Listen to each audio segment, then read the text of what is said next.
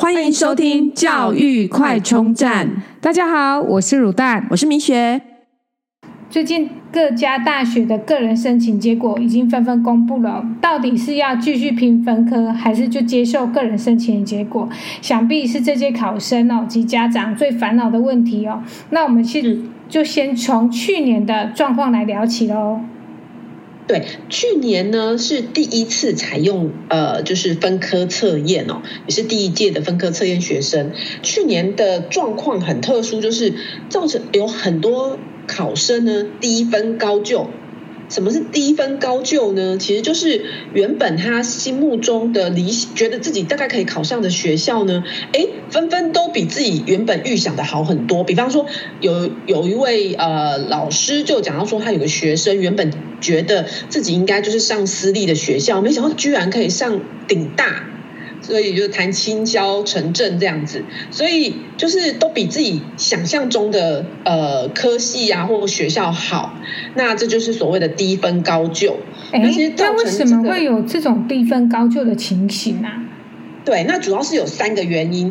第一个呢，其实去年是第一届考，就之前啊七月叫指考，可是之前七月以前的七月指考是每一科都考，所以呢，就是呃，反正你学测考不好，个人学测之后用学测成绩去申请个人的这个个人申请嘛。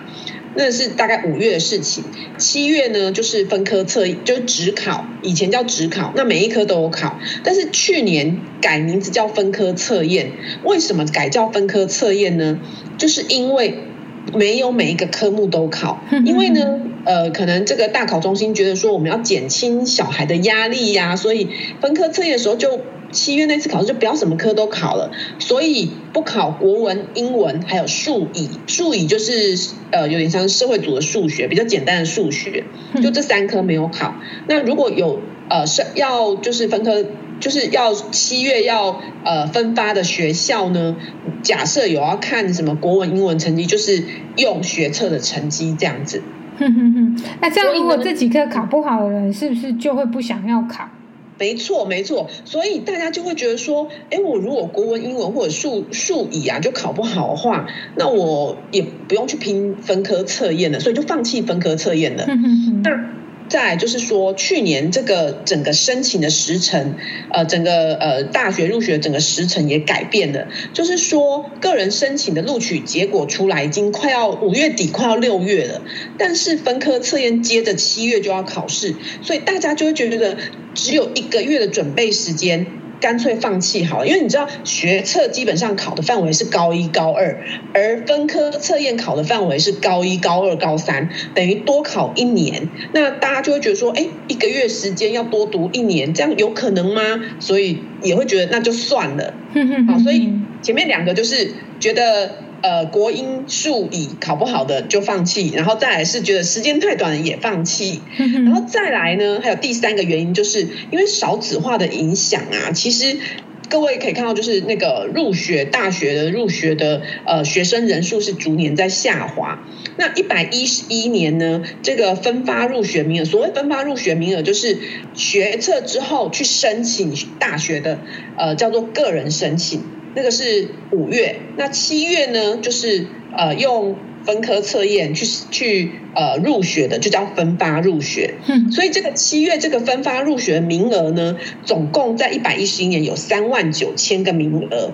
但是啊，因为刚刚讲前面这两个原因呢，就是很多人放弃了，所以导致呃真正参加分科测验的学生只有两万九千名。哇，差这么多。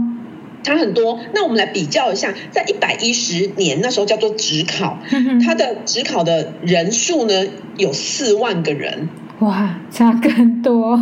对，所以等于是说有很多的学生呢，其实就因为前面两个原因就放弃了这个去考分科测验。可是大学招生的名额有没有变少呢？没有，并没有。对，所以等于是你的对手少了这么多人，但是你的。名额并没有少，所以很多分科生呢，他在考分科测验的时候，其实都考上比自己原本目标学校还更好。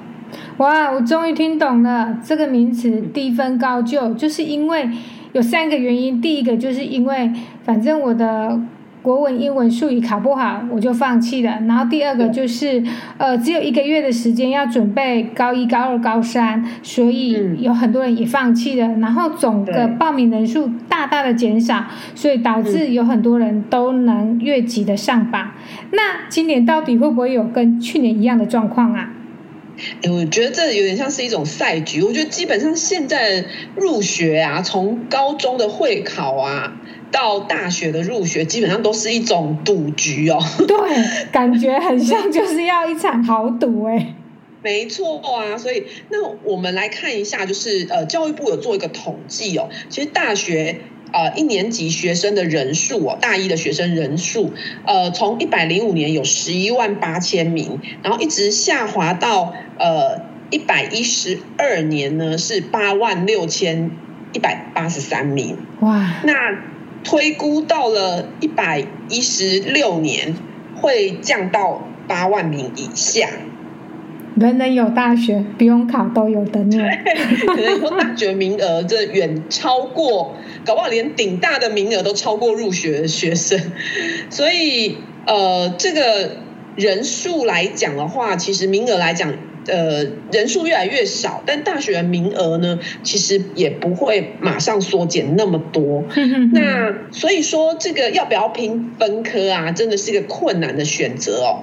特别是今年反而很反常，因为大家都看了去年这很多这种呃，就是考上比自己原本想的学校更好的这种案例呀。哎，今年的心态不一样喽，一样时程是。个人申请放榜的时间到学测，像最近个人申请放榜嘛，六月六月初，然后七月要考分科测验，也是一样一个月时间。哎，可是大家的想法就不一样喽，就觉得说 我只要准备一个月，我可能考了比那个原本我自己的程度更好的学校，那你拼不拼呢？拼啊！为什么不拼？才一个月，对不对？对，所以其实像很多高中的老师跟校长都提到说，哎，今年想参加分科测验的人真的有变多，所以那个想法是不一样，因为就是看去年的状况嘛。那当然，这是真的是一个很困难的选择。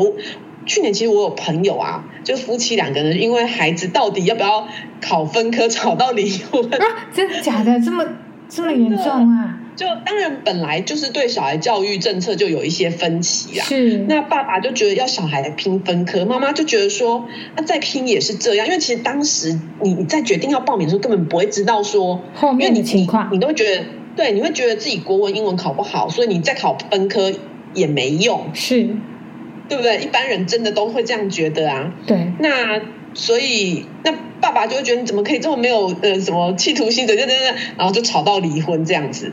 其实小孩也很可怜啦。嗯，那其实说真的，这一些去年要决定继续分拼分科的孩子，真的也是很有决心，因为大家都觉得不可能，或者大家都觉得太难了，放弃的时候，他们就是一直努力到最后，一直坚持到最后，对。对对对，所以就是其实他们也算是努力的结果。不过像今年呢，有老师就提醒说，担心所谓的钟摆效应，就是说去年大家都不参加分科，就今年一窝蜂参加分科，然后导致这个你能够申请到到好学校、好科系的难度增加。他觉得也不是不可能的。然后再加上，其实大部分的学校啊、科系，它的名额大概有八成都是给。个人申请，那有少数的名额才会放到分科测验，留到最后。所以其实，嗯，所以真的呃，也是要多方的收集资讯，再做决定啊。对啊，我觉得真的听起来哦，就是说不能一昧的用去年的资料来评估，因为其实你看，就是因为人的心态啊，大家都不考，我就不考，然后那拿人家看到去年考好了，我今年就要考，但是每一年的状况都是不一样的，所以真的。不能去盲盲目的就是跟跟风。如果是你，你会怎么样？我不知道哎、欸。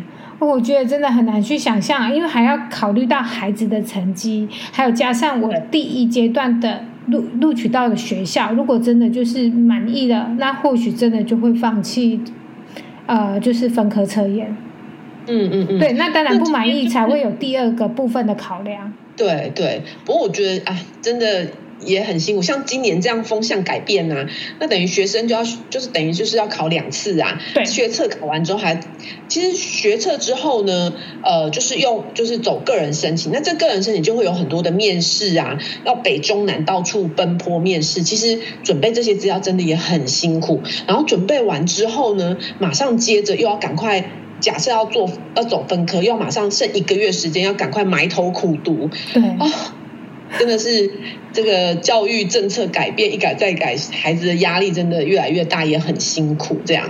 对啊，而且听起来就是为了要念上一个好大学，其实也没有很轻松啊。就是说改成这样，其实好像呃小朋友只是。更多的当然有多一次的机会，但是这个多一次的机会当中，也就是让他们有更多的那个困扰。对，我真的觉得还蛮困扰的。到底要不要赌分科测一把？真的，我觉得家长还是要尊重孩子的意愿啦。